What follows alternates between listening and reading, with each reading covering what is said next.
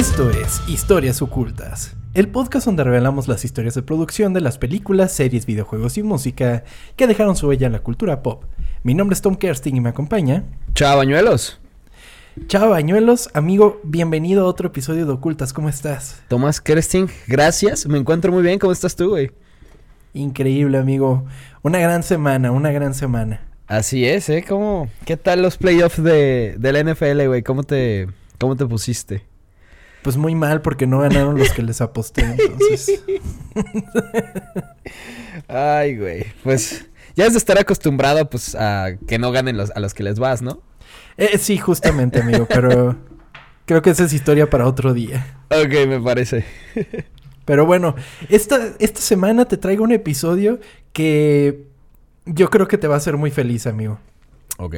La cultura pop no solo está marcada por las obras que podemos disfrutar y compartir conforme los años pasan, sino también por los eventos que dejaron la boca abierta de todos los que lo vivían. En esta ocasión contaré la historia de un suceso que no solo marcó la historia del hip hop, sino que también dejó una marca indeleble en la música y que con un final trágico culminaría una etapa en su propio movimiento. Esta es la historia oculta de la costa este contra la costa oeste. Oh, oh, check it out.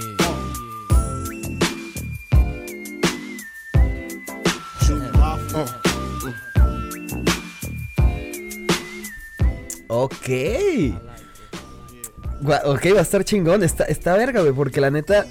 O sea, sé lo que, sé lo, lo que pasa y lo que hace contar más este adelante. O sea, no me hace sorprender con ese final que bueno, ya dijiste final trágico, así que a lo mejor. Sí, no, y ya todo mundo sabe a lo que vamos, ¿no? Entonces tampoco vamos a guardarlo como así, el gran spoiler. bueno, no sé si toda la gente lo sepa, ¿eh? O pues quién sabe. O sea, como que eh, es que es, es, básicamente lo que digo en la introducción. O sea, aunque no estés relacionado, por ejemplo, yo no soy un gran aficionado ni al hip hop ni al rap. y, ya conocía los sucesos de, esta enorme batalla que pues es mucho más grande. Es ponle tú, por ejemplo, como cuando eh, asesinan a John Lennon, por ejemplo. O sea, pasó a la historia como algo parecido a ese suceso, sí, sí, pues. Sí, sí, sí. Claro, estoy de acuerdo. Pero bueno, este. Lo que te iba a decir es que sé como lo, importante, pero creo que vas a meterte más, así que va a estar chingón aprender, güey. Sí, definitivamente. Eh, ah, es uno de los episodios más largos que he escrito. Ok. Entonces, pues, vamos a darle, amigo. Muy bien. Para profundizar en la historia de este conflicto, es necesario envolvernos en las raíces del hip hop y cómo éste evolucionó de solamente un movimiento artístico a una cultura. El hip hop tiene su nacimiento en las calles de Nueva York, particularmente en el Bronx durante la década de los 70. Ok, sí, de como de los pobres, ¿no? Siempre ha sido así. Exactamente. Totalmente, de pobres negros, o sea, Sí. Básicamente. Entre negros y latinos también tienen mucho que ver los latinos en esa cultura. Eh, también no podemos dejar a un lado, amigo, que tiene ciertas raíces en la cuestión criminal. Porque, pues.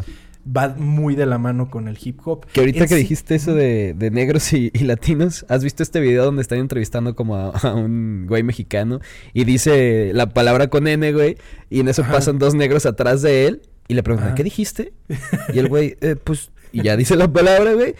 Y ya como que música de tensión. Y entonces, ¡eh, mi amigo! Y se abraza. y que le dicen, ¡pendejo! Sí, Pues sí, yo me imagino que todo eso por eso como que desde siempre han estado unidos, pues por estar oprimidos, ¿no? Sí, totalmente. Pues son minorías, entonces... Que minorías entre comillas, porque mexicanos, por ejemplo, en Los Ángeles, ah, bueno, sí. decirle minoría es como de, ok, pero pues ahorita estamos en Nueva York y cabe destacar mucho la diferencia entre los dos lugares que vamos a estar hablando, ¿no? Pero bueno, en sí, el origen del hip hop viene de las fiestas callejeras celebradas por los Ghetto Brothers y los Black Spades grupos criminales que se expandieron en gran medida durante los 70 en las calles de Nueva York, en la que los DJ comenzarían a experimentar con la mezcla de sonidos, el sampleo de pistas de sonido y sobre todo traer nueva vida a viejas grabaciones por medio de las consolas. Que pues sí, eso sigue viviendo ahorita en el hip hop. El hip hop y el rap son literalmente, viven de eso, de sampleos, de sampleos y de sampleos, güey. Exactamente, que mucha gente debate la originalidad de utilizar sampleos. ¿Tú qué opinión tienes al respecto? No mames, para mí los... Si sabes utilizar un sampleo y darle una nueva vida, güey. O sea, es que yo soy un fan acérrimo de Kanye West y ese cabrón utiliza mucho eso, güey. Y la forma en la que tú puedes hacer que esta canción que sonó hace 30, 40 años, güey, suene verguísimo y suene, este, como una nueva canción, me parece algo de genios, güey. No creo que esté mal. Fantástico. Yo tampoco, yo creo que tiene totalmente su originalidad. O sea, lo veo como algo que no solo le da vida a, tu a la propia canción, la que está utilizando el sampleo, sino que mucha gente como que puede descubrir la canción original. Y es algo que pues no solo actualmente vive en el, en el hip hop, sino que también hay muchos éxitos que son totalmente sampleos. O sea, me llena la mente mucho en el disco de Dua Lipa. No me acuerdo la canción original, porque además es fantástico cuando toman canciones que no son sumamente conocidas y después las escuchas y es como de, aguanta un segundo. ¿Qué pasó aquí? Pero sí. Sí, está chingando esa. El origen del mismo género en las calles neoyorquinas llevaría a los raperos originarios de la costa este a tener un pensamiento de superioridad contra los raperos de la costa oeste, particularmente los de Los Ángeles. Aquí cabe destacar, costa este, Nueva York, que es pues lo más al este de Estados Unidos que se puede pensar, y la costa oeste, Los Ángeles. Entonces, para que tengan bien claro esos puntos. Ok.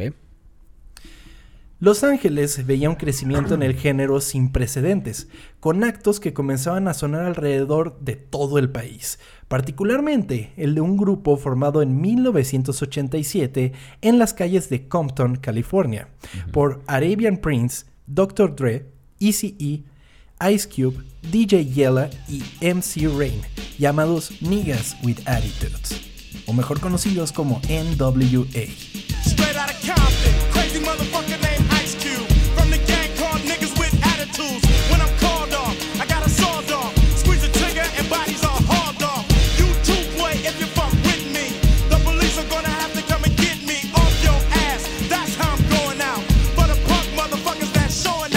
No sabía si lo ibas a decir, pero está bien. Pues sí. No, o sea, es un nombre.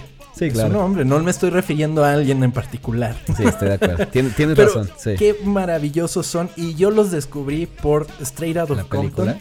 Que la vimos juntos, amigo. Qué maravilloso pasamos ese día. La vimos juntos en casa de Spider comiendo papitas que se acabó. ¿Quién se las acabó? No, recuerdo, pero casi no, agarré. Pero, pero el chiste es que dijimos, bueno, vamos a, vamos a jugar un juego de un drinking game, ¿no? Entonces cada vez que los personajes dijeran eh, la N-word o dijeran fuck, íbamos a tomar. No, imagínate. Llegó un momento en el que nos dimos cuenta, así a los cinco minutos, dijimos, no se va a poder esto. Sí, no, o sea, es como darle un shot cada vez que un mexicano diga güey. No, pues, o sea, no, se puede, mueres. Eh, les tengo una propuesta de juego. Cada vez que Chava diga verga, tienen que tomar. Exactamente. No, pues no, se quedan muertos. Pero sí, si no han visto la película, entonces es muy buena, véanla. Es maravillosa, es muy increíble, Straight of Compton. Eh, pues y además te cuenta excelentemente toda la historia del grupo. Y es que es un grupo con mucha historia porque pues de ahí sale eh, pues, Doctor Dre nada más. Es como de... Ah, que por cierto. Qué bueno que hablamos de NFL, pues va a estar, ¿no? Sí, es parte Es correcto. Es parte del, del halftime show. Es correcto, amigo. Y pues también Ice Cube, por ejemplo. Y la neta tiene una trama muy interesante que se las súper recomendamos. Sí. NWA traería una revolución en la que se buscaría compartir el sentimiento de una juventud negra reprimida por los sectores mayoritarios de la sociedad, por medio de letras controversiales, misóginas y antisemitas, así como una glorificación del crimen y las drogas. Así es. Que. Ay. No sé qué también esté eso, pero suena bien. O sea, el ritmo y todo eso dices, ay, güey. Sí, o sea, el ritmo, o sea, el sonido que tiene es algo muy particular. Porque me acuerdo después de terminar de ver la película fue así como de necesito más. Y puse el disco el cual nunca había escuchado y dije, no manches, qué maravilloso. Y si te sientes con actitud, ¿no? Si te sientes Sí, claro. te, te ponen un mood acá de yo puedo todo. Sí, exactamente. sí, totalmente. Pero pues o sea, es un producto de otra época, definitivamente. O sea, no envejecieron lo mejor que se pudo. Sí, no. NWA representaba el crecimiento de la costa oeste, cosa que no cayó en gracia para los raperos neoyorquinos. Este resentimiento sería plasmado en un disco llamado Penicillin on Wax del rapero Tim Dog. Este disco contendría varios diss tracks hacia los raperos de la costa oeste, principalmente una de ellas titulada Fuck Compton. Güey, no sé si sea de que yo nunca he sido una persona competitiva, güey. Pero. Ah, no, no sé, nunca veía la necesidad de estar peleándote con alguien más porque está mejorando, porque está siendo chingón. Ah, no sé, a mí eso no me gusta, güey. Pues, bueno, principalmente me gustaría aclarar qué es lo que es un diss track. Un diss track, pues es una canción que haces para echarle mierda a otra persona. Así es. O sea, es como una respuesta eh, directa. Y esta de Fuck Compton, yo me puse a escucharla y a leer los lyrics. Y literal les dice por los nombres. Sí, sí, sí. No, está cabrón. Bueno, vas a tocar más adelante yo creo que ese tema. Pero ahorita que recordé de Diss Tracks, no sé si sabes lo que ahorita... hablando ya de un tema más, este... de otro género y más moderno, de los Diss Tracks de este Jay Cortés con Raúl Alejandro. No. ¿No? Ah, pues están peleando, güey, también. Y se empezaron a tirar por diss tracks, güey. No sé por qué fue, pero igual tirándose mierda de que... Y luego tirándole mierda a, la novia.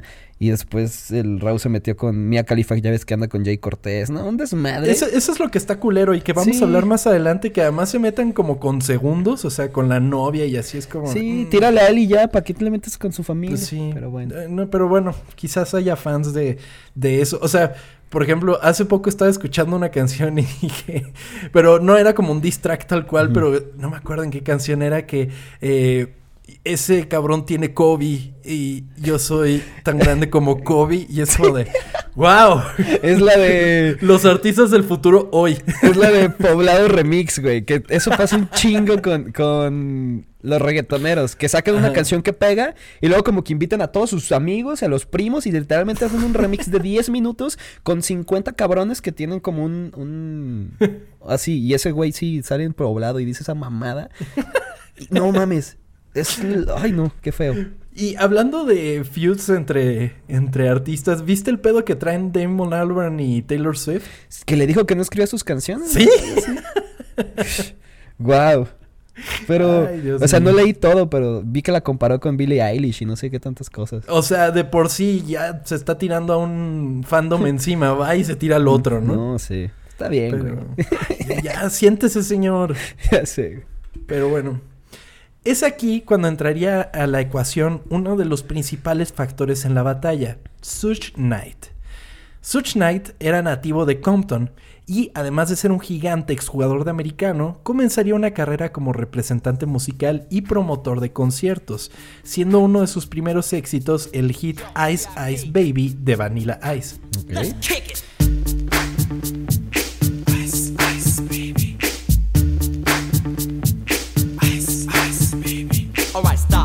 collaborate and listen. Ice is back with my brand new invention. Something grabs a hold of me tightly, flow like a harpoon daily Que básicamente es Under Pressure, mm. pero además nunca se jactaron de que era un sampleo. hay, hay entrevistas en las que Vanilla Ice dice, no, no, no, es que la de Queen es tun tun tun tun tun, y la mía es tun tun tun tun tun tun tun, tun. Y es como que es lo mismo. No, no, no entiendes ese último tun, es diferente. Pero bueno, nada más que no sería tal cual como nos esperamos que es un hit, porque dirías, ah, lo produjo este güey. No. Pero el dinero que traería Ice Ice Baby no sería tal cual por una representación, sino por una acusación que haría Knight a Vanilla Ice de que la canción tenía contenido creado por su cliente Mario Johnson. Para esto, Knight y sus guardaespaldas se enfrentaron a Vanilla Ice varias veces y hubo un rumor durante ese tiempo que afirmaba que Knight entró en la habitación del hotel de, Ice, de Vanilla Ice y supuestamente lo colgó por los tobillos del balcón hasta que ésta accedía a firmar. Bueno, decías que era exjugador de americano, ¿no? O sea... Medía un metro ochenta y ocho, casi un metro noventa y pues era bastante enorme. Me imagino que está todo así grandote, pues sí. jugó de hecho con los Rams. O ¿Ah, sea, sí, sí, sí. Creo que jugó una temporada nada más, pero sí llegó a la NFL. Ok. Eventualmente, Knight conocería a los integrantes de NYA y junto a Dr. Dre iniciarían su propia disquera nombrada Dead Row Records. Y unos años después, en la costa este, Puff Daddy fundaría la disquera Bad Boy Records, centrada particularmente en artistas neoyorquinos. Sí. Ahí empezando como otra vez la rivalidad, ¿no? Separados. Bueno, es que está muy lejos también, son de literalmente un lado y pues otro. sí, de una costa a la otra. Sí, o sea, cierto. Es todo un país de diferencia. Pero, o sea, de cierta manera, estos serían como, como por ejemplo, las casas de Game of Thrones, estas serían, o sea.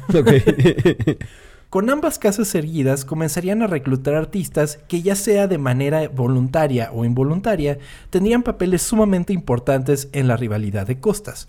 Por un lado, en Nueva York, Bad Boy Records firmaría un rapero de Brooklyn apodado The Notorious B.I.G. It was all a dream. I used to read Word Up magazine. Salt and pepper and heavy D up in the limousine. Hanging pictures on my wall. Every Saturday, rap attack Mr. Magic Molly Mall. I let my tape rock till my tape pop. Así es. Una verga, eh. Tómenle shot. Es muy, es muy chingón. A mí me gusta mucho Notorious B.I.G. Es que su voz es impresionante. O sea, ya con solo escuchar. Si no sabes quién es, no lo busques. Pon una canción y, y, o sea, te imaginas cómo es. O sea, literalmente te imaginas un güey muy grande. Feo, porque además era feo, con ganas, con F de foco fundido. Pero tenía un estilo muy verga, güey. Tenía mucho estilo, muy cañón. Pero sí, entonces, eh, Notorious B.I.G. entraría con, con, con eh, Bad Boy Records, pero todavía no era la superestrella que en algún momento fue. Es importante aclarar eso. Hay un... Hay una gran historia detrás de todo eso. Pero primero vamos a conocer un poquito del trasfondo de, de Biggie. Christopher George Lator Wallace mejor conocido como The Notorious B.I.G. o solamente Biggie, nació en Brooklyn en 1972. Su padre dejó a su familia cuando solo tenía dos años y su madre se vio obligada a tener dos trabajos. Cuando llegó a la adolescencia, Biggie comenzó a traficar drogas y a rapear. ok. este, muy bonita vida. sí, pero y fíjate que estaba leyendo que él era muy inteligente. O sea que en la escuela estaba bien vivo. Muy cañón. Porque además hay que pensar, Nueva York en los 70 era sumamente diferente a lo que es Nueva York ahorita. Era muy violento, era muy peligroso, o sea, es otra, es otra. Y más en barrios como Brooklyn, por ejemplo. sí, me imagino que si estás creciendo en, en ese lugar, güey, y no, no sé, no tienes digamos, no eres un deportista que puede ser como, ay, puedo llegar a ser rico haciendo deporte, salir de ahí ha de ser imposible, güey. Totalmente, totalmente. Y ya si te metes al mundo del rap, que está más metido en el pedo también de las drogas, pues, pues, ¿qué más puedes hacer? Una cosa va de la mano con la otra, ¿no? Lamentablemente. Eventualmente caería en la cárcel por varios crímenes, pero una vez liberado prepararía un demo, el cual eventualmente llegaría a manos de Puff Daddy, quien una vez que fundara Bad Boy Records lo firmaría como uno de sus principales artistas. Ok, muy bien. Me recordó mucho Atlanta. ¿La has visto? No, no la he visto. Es la de este. Donald de. Ajá. ¿Cómo se llama este güey? Donald Glover de Donald Glover. Simón. Es muy buena. ¿Y de qué trata? Eh, de. Literalmente de. Están en Atlanta, que es como la cuna de, del rap. Y se trata de. Que Donald Glover eh, quiere firm quiere entrar como a una disquera pero su primo es como el bueno ahí, como el chingo, el que sabe rapear, él no sabe. Así que trata como de meter a su primo en la disquera mientras están en todo este mundo de, de, pues drogas, narcotráfico y rap, güey. y tiene, tiene una comedia muy, como una comedia muy negra que la neta está muy interesante y muy divertida. ¿Dices muy negra e irónicamente o...? o sea... o sea, sí no. no, no es cierto. Qué pendejo. Come on, come on. I see no changes. Wake up in the morning and I ask myself, is life worth living? Should I blast myself? I'm tired of being poor and even worse, I'm black. My stomach hurts, so I'm looking for a purse to snatch. Cops give a damn about a Negro. Pull a trigger, kill a nigga, he's a hero. Get it back to the kids who the hell cares. One less hungry mouth on the well. Por el otro lado, Tupac Amaru Shakur, que es otra persona muy importante en este conflicto, eh, nacería en 1971.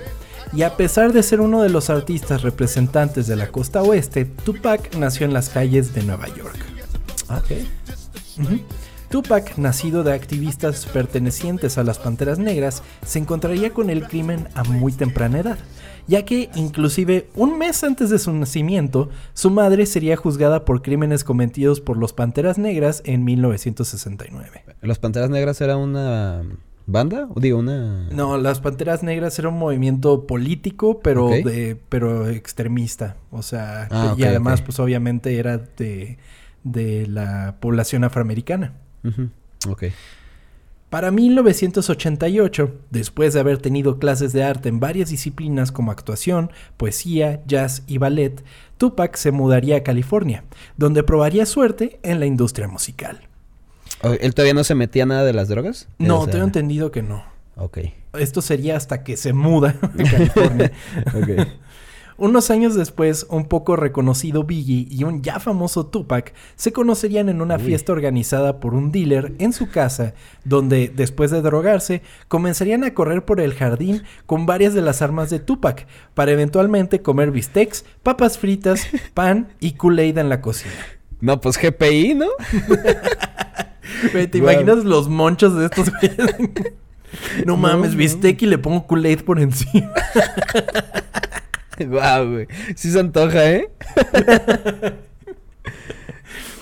Este fue el momento en el que ambos raperos conectaron. Ambos desarrollaron una buena amistad, en la que cuando Biggie viajaba a California, dormía en el sillón de Tupac y cuando Tupac viajaba a Nueva York, pasaba por Biggie en limusina. Ok. Ah, pues porque era ya famoso Tupac, ¿verdad? Sí, Tupac ya tenía como su fama, o sea, ya tenía discos, ya tenía películas que habían salido, porque hay que destacar que también era actor. Eh, pues, de cierta manera, eh, él ayuda a Biggie a crecer, o sea, lo hace como, como ver la vida que él quería y Él lo hace Biggie. empieza, mm, lo hace Biggie, verá, ah, qué idiota es. Ya lo caché. Tupac fungiría como un mentor para Biggie, inclusive invitándolo a hacer freestyle en el Madison Square Garden en el 93. Biggie incluso le pidió a Tupac que se convirtiera en su manager para que lo llevara al éxito tan rápidamente como él lo había tenido. Sin embargo, Tupac se negó y le dijo que se quedara con Puff Daddy. O sea, le Por- dijo, ese güey va a qué- Él qué te va a hacer". ayudar más que yo, ¿no? Simón. Estoy enfocado en este pedo y tú con él, pues él, él se dedica a eso. Sí, claro, pues Tupac estaba en su pedo. Él era artista, no era manager. Y Puff Sí, claro. Daddy, pues sí, lo iba a ayudar de alguna manera. Para 1994, Tupac se enredó con un grupo de matones de Queens mientras filmaban la película Above the Rim, inspirando a su personaje en Jack's Haten Jack. Tupac conoció a Haten Jack en un club de Manhattan, rodeado de mujeres y champán, eh, y pidió que lo presentaran. Biggie, que andaba por los mismos círculos que Haitian Jack, advirtió a Tupac que se mantuviera alejado de él, pero esto fue en vano. Ok, o sea, ¿se preocupó por él? Sí, sí, sí, dijo, ese güey no, no te juntes con ese cabrón. O sea, porque sabía que, que, pues, la neta no... O sea, es que no, es- suena cagado decir que es mala influencia, pero, pues, o sea, O sea, no es sí. gente buena que- la que te puede rodear. Claro. O sea, está raro decir que qué mala influencia cuando tú eres un cabrón que corre con tus armas en tu casa y, Sí. y haces Está- narcotráfico. imagínate qué tan mala influencia era este cabrón. Sí, güey. Sí. Era muy malo, cabrón. Totalmente. Pero también tenemos que pensar, no eran tan grandes. O sea, eran en sus tempranos 20 estaban estos güeyes. O sea, están bien pendejotes. Sí. Es que imagínate estar en tus en tus veintitantos, güey. Sí. Y tener ya un chingo de lana, güey. Y Sí, tuviste, quieras o no, una infancia no nada fácil. Ujú. Pues ha de ser complicadísimo, ¿no? Sí, sí, sí. O sea, 22, 23 y ya estar rodeándote así de gente, pues Exacto. Sí. Los dos estaban de fiesta en un club de Manhattan llamado Nels en noviembre de 1993, donde Tupac conoció a una mujer de 19 años llamada Ayana Jackson. Se acercaron en la pista de baile y regresaron a su suite en el hotel Le Parker Meridian. ¿A qué regresaron, güey? Perdón. Cuatro días después se reunió con él en el hotel nuevamente, solo para encontrarse no solo con Tupac, sino también con Haitian Jack, el gerente de gira de Tupac y otro hombre que no fue identificado. En ese momento, la chica indicó que el grupo la violó y la obligó a practicarles, practicarles sexo oral. No mames. Eh, Tupac dijo que él no estaba en la sala, pero pues, o sea, o sea que, que él se fue pero pues también dejó a la morra con estos. A ver, a ver, a ver. Para, para entrar. Tupac y la morra se fueron a su hotel. Sí. Se hicieron pues lo que, sus cosas. Tupac se va. Y estos güeyes se quedaron. No. Cuatro ah. días después ella ah. vuelve a ir y, pasa todo esto. Y Tupac dice que él no estaba. Ahora vamos a ver qué es lo que pasa. Esto llevó al arresto de Tupac, Haitian Jack y Fuller. La policía también encontró armas durante el arresto. La fiscalía alegó que Tupac, acusado de abuso sexual, sodomía y posesión ilegal de armas, había ofrecido a Yana Jackson como recompensa para sus chicos. Verga. O sea, como que ya, ahí está. Sí, no mames. Cuplero. ¿Qué fue? Tupac lo negó, pero después del juicio le, le, dijo a la revista Vibe que se culpaba a sí mismo por no hacer nada para proteger a Jackson de los otros hombres pues bueno, tu resentimiento no nos sirve de nada, señor. Pues sí, ya para qué, güey. pero pues, o sea, está culerísimo todo esto. Esto llevó a que Tupac se encontrara en problemas financieros, manteniendo a su familia extendida y pagando abogados por su interminable serie de casos judiciales. A finales de 1994, accedió a grabar un verso invitado por un rapero llamado Little Sean, que era cercano a Puff Daddy y a Biggie. Ok, ya para pagar las cuentas, ¿no? Básicamente, y le dio así una pendejada, o sea, tampoco era así la suma millonaria que te imaginarías, era como mm, así, unos honorarios. que está chingón porque tú, digamos, si tú haces tu, tu canción de rap y quieres tener un featuring con alguien, le puedes pagar a ese güey. O sea, si tú quieres tener a Drake, puede Drake cantar contigo, güey. Obviamente, paga la lana, ¿verdad? pero, pero sí, qué chingón. El 30 de noviembre de 1994, Tupac llegó drogado a Quad Recording Studios en Times Square. Llegó con tres personas, ninguno de los cuales era guardaespaldas, y se encontró con otros tres hombres que no conocía en la entrada. Estos vestían uniformes del ejército. Básicamente esa era la moda en Brooklyn, por lo que Tupac asumió que eran amigos de Biggie. Se sintió mejor con la situación cuando desde una ventana el rapero Little Sis le gritó que Biggie estaba arriba grabando. Pero antes de que el equipo de Tupac pudiera subirse al elevador, los hombres con uniforme militar sacaron pistolas de 9 milímetros y les ordenaron que se tiraran al piso. En cambio, Tupac buscó su propia arma, le dispararon, lo golpearon y le robaron sus joyas. Ok. O sea, wow. Estaban, estaban en uniforme militar porque era la moda, pero no eran militares, ¿o sí? No, no, no, no eran, eran unos güeyes que quisieron. Sí, eran unos güeyes que pues ya lo estaban esperando. O sea, como que sabían que, venía Tupac. Que eso es el gran dilema que ahora hablaremos. Pero, eh, eh, pues sí, básicamente e, este güey va llegando, le, disparan, bueno, lo amenazan estos güeyes. El güey va a sacar su arma, que dudo que sea la mejor opción Nunca, o sea, si te están apuntando con un arma, a menos de que seas Clint Eastwood, no vas a, no vas a desenfundar antes que ellos, güey. Y aparte dijiste que eran tres, ¿no? O sea, no Sí, sí, totalmente. Tupac se hizo el muerto y los asaltantes se marcharon. Eventualmente, al ser subido a una ambulancia, Tupac levantó el dedo a Biggie y a los otros presentes mientras se lo llevaban en la camilla. Ok, pensó que habían sido ellos. Totalmente. O sea, dijo, estos pues, está planeado. Dedo para ustedes. También estaba drogado, ¿no? Pues, o sea. Estaba drogado, estaba eh, malherido, entonces, pues quién sabe. Tupac creía que el incidente era más que un atraco al azar. Era como si estuvieran enojados conmigo, dijo. Afirmó haber recibido cinco balas, incluidos disparos en la cabeza y en el escroto. Ay, ouch, güey. Sí. Pues sí. Pero dudo, dudo que, o sea, no, o sea, creo que si él no hubiera ido instintivamente por su arma, quizás no le habrían disparado, solo le habrían robado, quién sabe. Sí, yo creo que sí. El primero de diciembre de 1994, Tupac llegó a un tribunal de la ciudad de Nueva York con vendajes y confinado a una silla de ruedas, y fue declarado culpable de abuso sexual en el caso de Ayana Jackson, aunque absuelto de los cargos de sodomía y armas.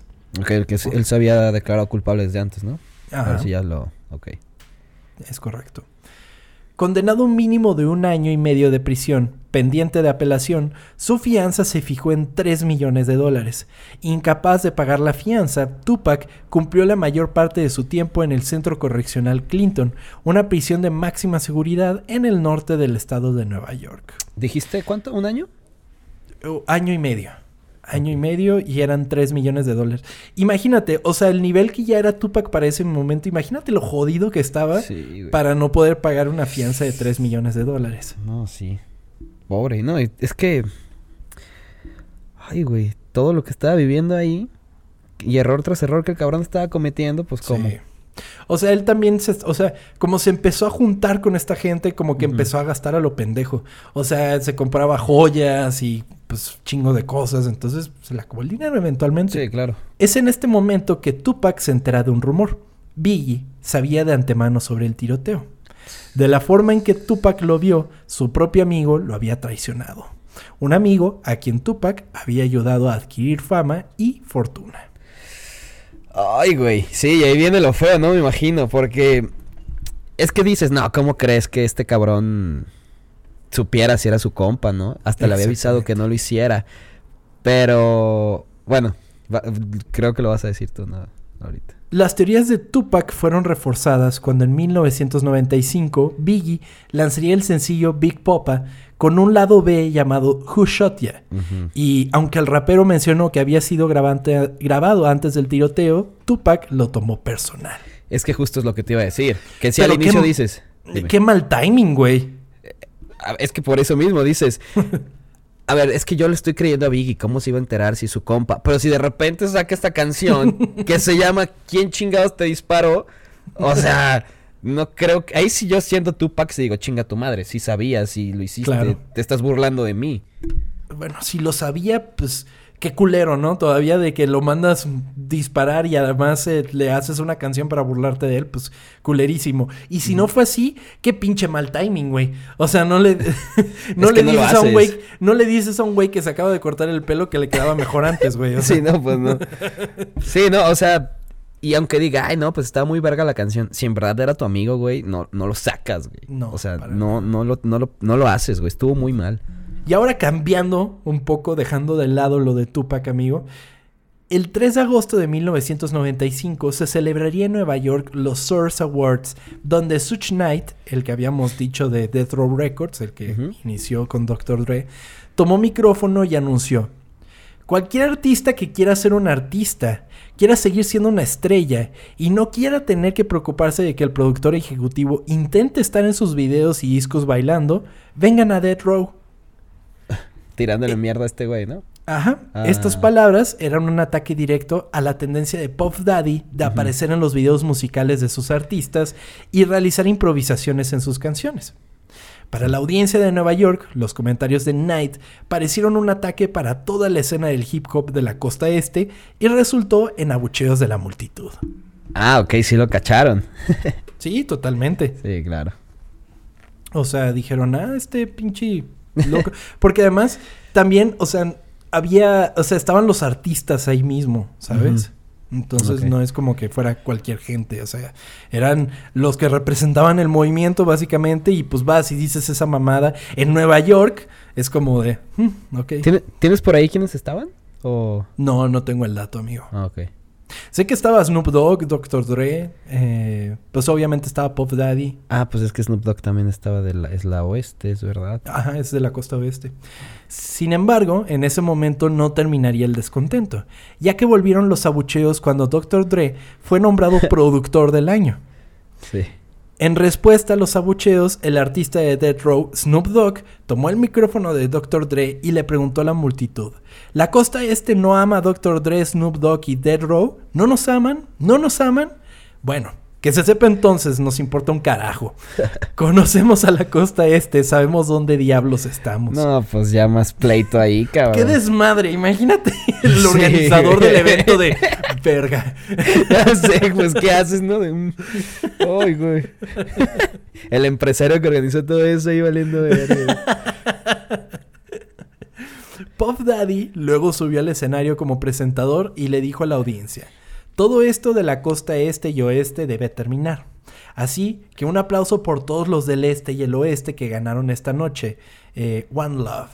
Es que sí, literalmente es eso. Porque siempre existió este pedo de quién te gusta más, los del oeste o el oeste. Güey, me gustan los, las, o sea, los dos tipos de, de hip hop que hay. No tengo que escoger uno, están chingones y ya. Sí, totalmente. mames, Disfruta las dos cosas y ya, pero pues a la gente le gusta pelearse. Es que además, o sea, es a lo que voy. Estos güeyes estaban jóvenes, o sea, Sí. estaban en su momento de, no, sí, eso, todos, todos están mal. Y ya, la chingada. Sí. Lo que no soy yo no está chido. Entonces le vamos a tirar a estos. Pero se ve que Pop Daddy tenía dos dedos de frente. O sea, ese güey sabía que pues era una pendejada. Al final claro. de cuentas. Los problemas continuaron el mes siguiente cuando los miembros de Dead Row y Bad Boy asistieron a una fiesta de cumpleaños del músico Jermaine Dupri en un club de Atlanta. El conflicto entre los dos grupos se extendió fuera del club y Jay Big Jake Robles, un afiliado a Dead Row, recibió un disparo mortal cuando se subía a una limusina. Es que te das cuenta que literalmente este podría ser un episodio de Narcos.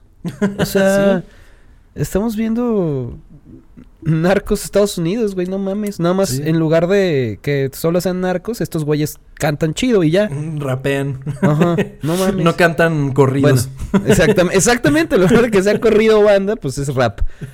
No mames. Mientras tanto, Tupac se encontraba en prisión y le pidió a su esposa que le mandara un mensaje a Suge Knight que estaba arruinado y necesitaba ayuda. O sea, él dijo, güey, me voy a ir con Dead Row, necesito algo. Sí. Poco después de la muerte de Jay Robles, Knight aseguró la liberación de Tupac de la prisión, pagando su fianza por 1.4 millones de dólares y volando por todo el país y alquilando una limusina para recogerlo en el centro correccional de Clinton. Imagínate cómo salió, ¿no? De que bueno, nos Qué elegancia la de Francia. Ya sé, güey. Y pasa una limusina por él, no mames. Poco después de su liberación, Tupac procedió a unirse a Knight y establecerse en contra de la costa este. Tupac lanzaría varios ataques por medio de sus composiciones a Biggie y a Bad Boy Records, en canciones como Against All Odds, Bomb First y Hit 'em Up.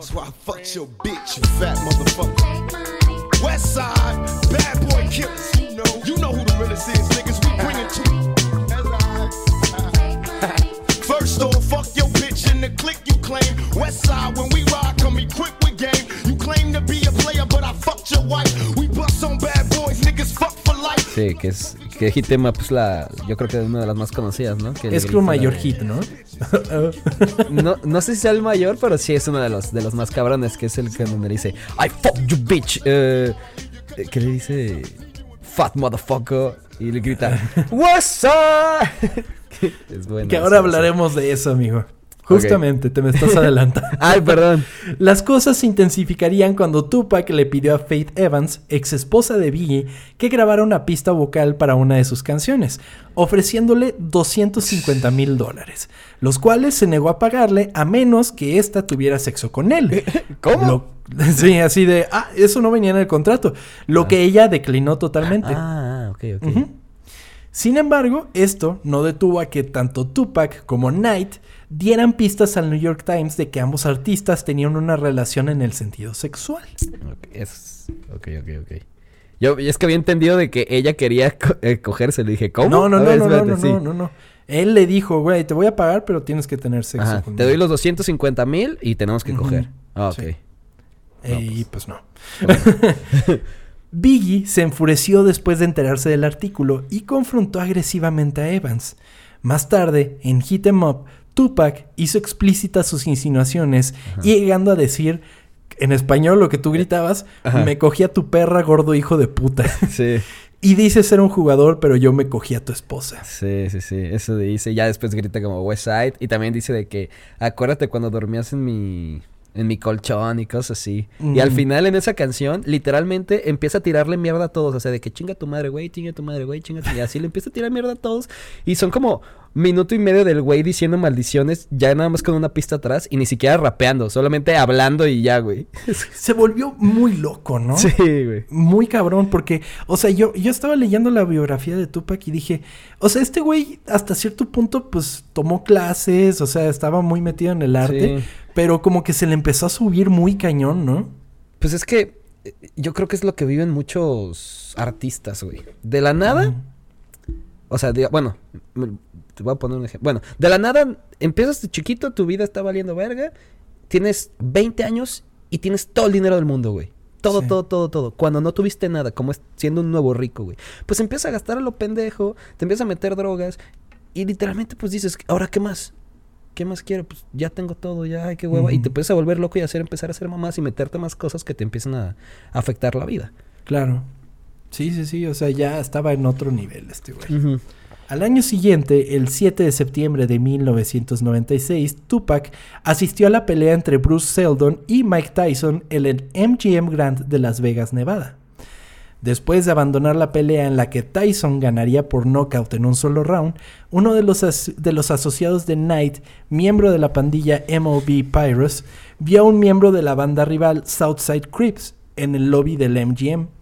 Resulta que este había intentado robarle un año antes, lo que llevó a Tupac a agredir al sujeto. Tupac dejó el hotel después de que guardias de seguridad lo Ok, separaron. entonces se encontraron al güey de la pandilla que trató de robarle.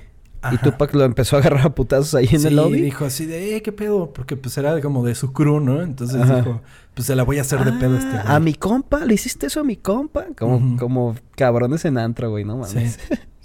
Pues, chava, tenía 25 años Tupac en este momento, o sea, estaba en la pendeja. Bueno, es que sí es cierto, güey.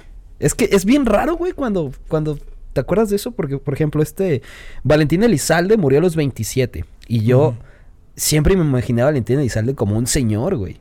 Siempre lo vi como un señor. Pero tenía 27 cuando murió, güey. Era pues, un chavo, estaba bien joven el güey. Chava llegando a los 28, no, estaba bien joven, estaba bien chavo. Soné bien anciano, ¿verdad? Pero sí, Tupac 25 y pues yo quieras o no siempre lo he visto como muy grande, pues cuando, Sí. pues no. Sí, totalmente. Pero bueno, a las 11.15 de esa misma noche, en la interse... A las 11.15, imagínate qué tan rápido se acabó la pelea. para que a las 11.15 ya hubieran salido. Tanto pagaron para en un round se haya en acabado. un solo round, güey. Qué de la Qué- verga. Qué cosa. A las 11.15, en la intersección de Flamingo Road con Cobalt Lane, un carro Cadillac blanco se paró junto al vehículo en el que viajaba Tupac. De la ventana salió una mano que apuntaba una pistola Glock 22, la cual disparó una ráfaga de balas contra el rapero. Tupac fue herido por cuatro de esas balas, dos en el pecho, incluyendo una que le atravesó el pulmón derecho, una en el brazo y otra en la pierna. Sí, güey, qué triste. Todo lo que nos perdimos por, por ese tipo de cosas, ¿no? Toda la Sí. música que el güey pudo haber sacado y nos perdimos por esta madre. Qué Totalmente.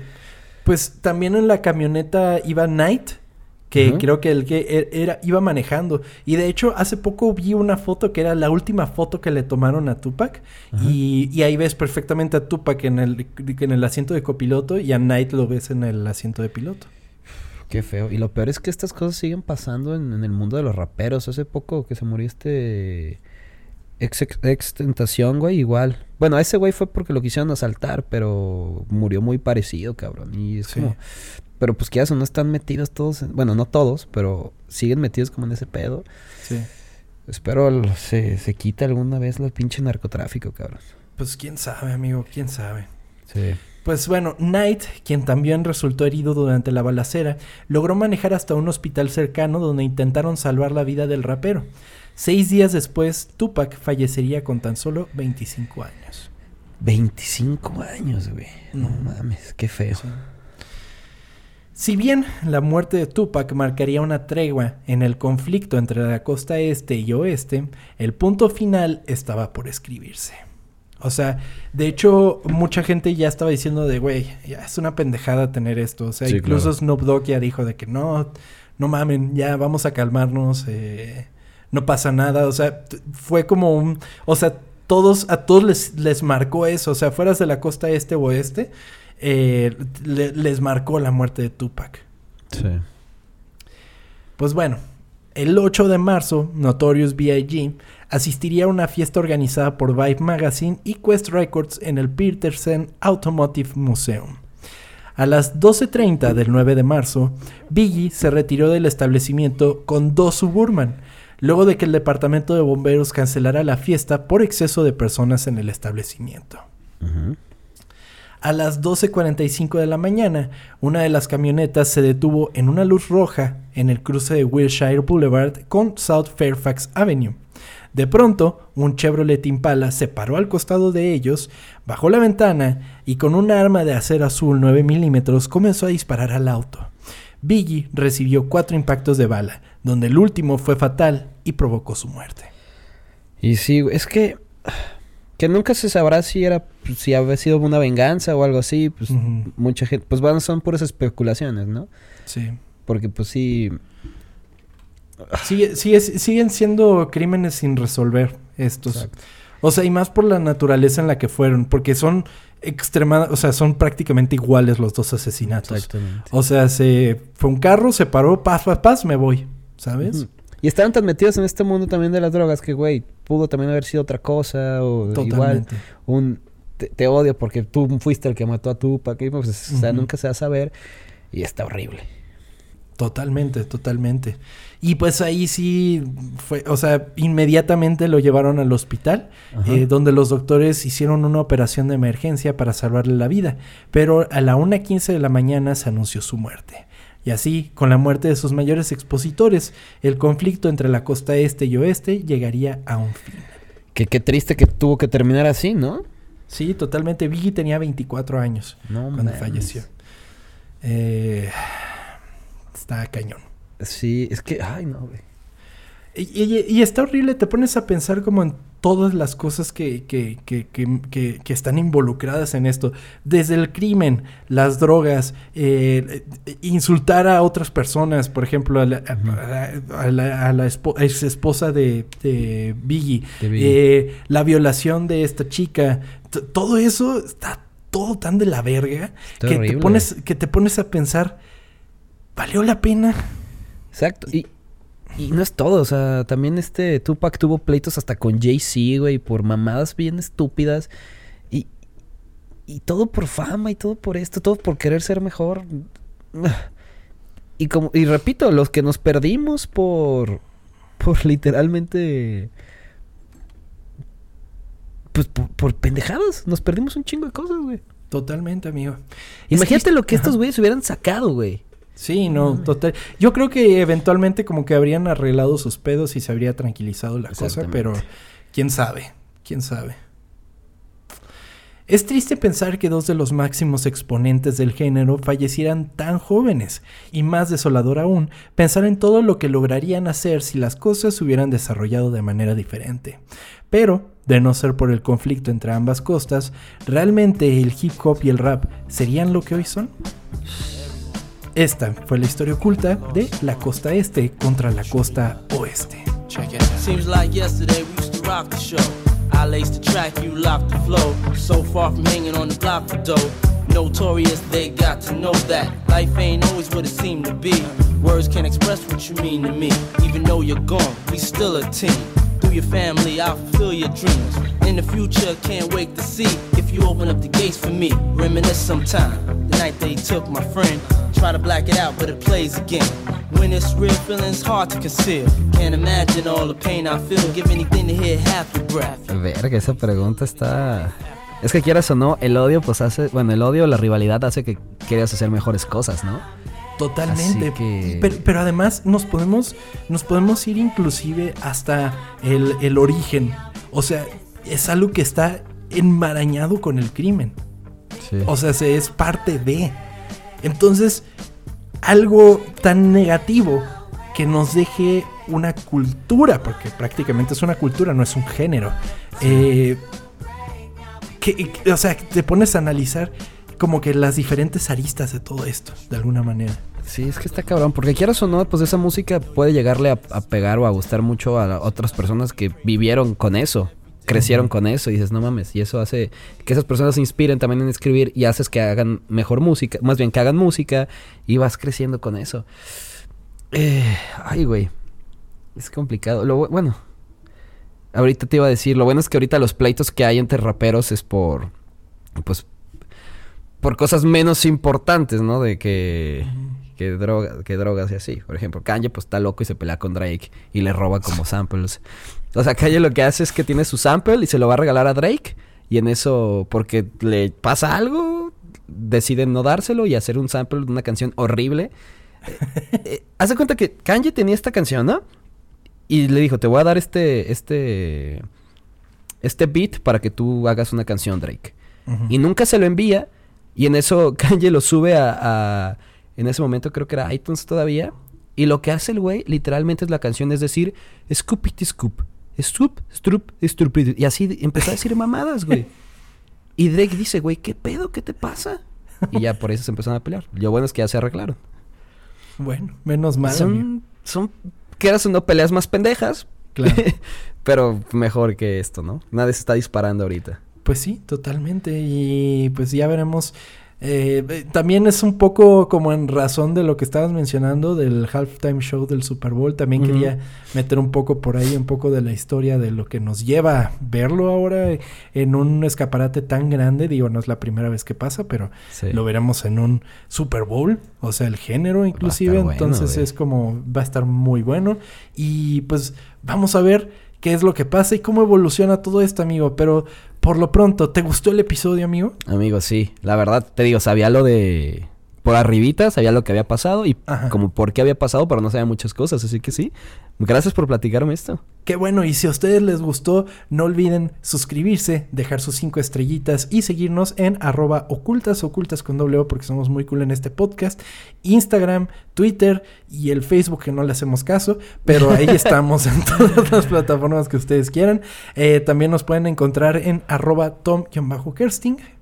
Y cuando los chava, me dio risa lo de Facebook. Que está cabrón porque es como de las plataformas que todavía tiene más usuarios activos y no más. ¿no? Bueno, la- donde, donde más, la verdad, donde más usuarios activos hay es en Twitter, que la verdad es donde mejor No, no, no. O, sea, sí, sí, sí. No, me refería como en Ah, mundialmente. como mundialmente. Sí, Sí. pero es que no es nuestro nuestro sector, no es nuestro Sí. público, amigo. Son más para señoras, ¿no? Sí, totalmente, totalmente. Pero bueno, eh, muchísimas gracias. Gracias, Chava. Y nos escuchamos la siguiente eh, semana aquí en Ocultas. Chava, muchísimas gracias. Tom, gracias, gracias a todos los ocultos, que les vaya bien y escuchen hip hop y rap, por favor. Es correcto. Disfrútenlo. Vámonos de aquí, amigo. Adiós.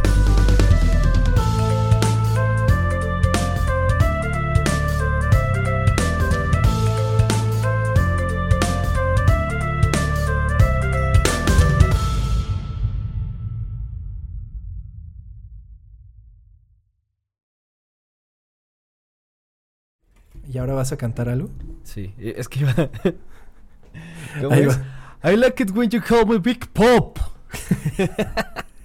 I fuck your bitch. Fuck, motherfucker. Ay, no cantes eso. eso Ah, sí está perdón, sí es cierto, güey, ya, qué tristeza, no. Qué feo. Que aparte ni siquiera lo hizo, hijo de perro. Sí, güey. Más bien que le, diga, le ofrecí 250 mil a tu morra y no quiso. Y no quiso, pinche calumniador. Ni así. Adiós.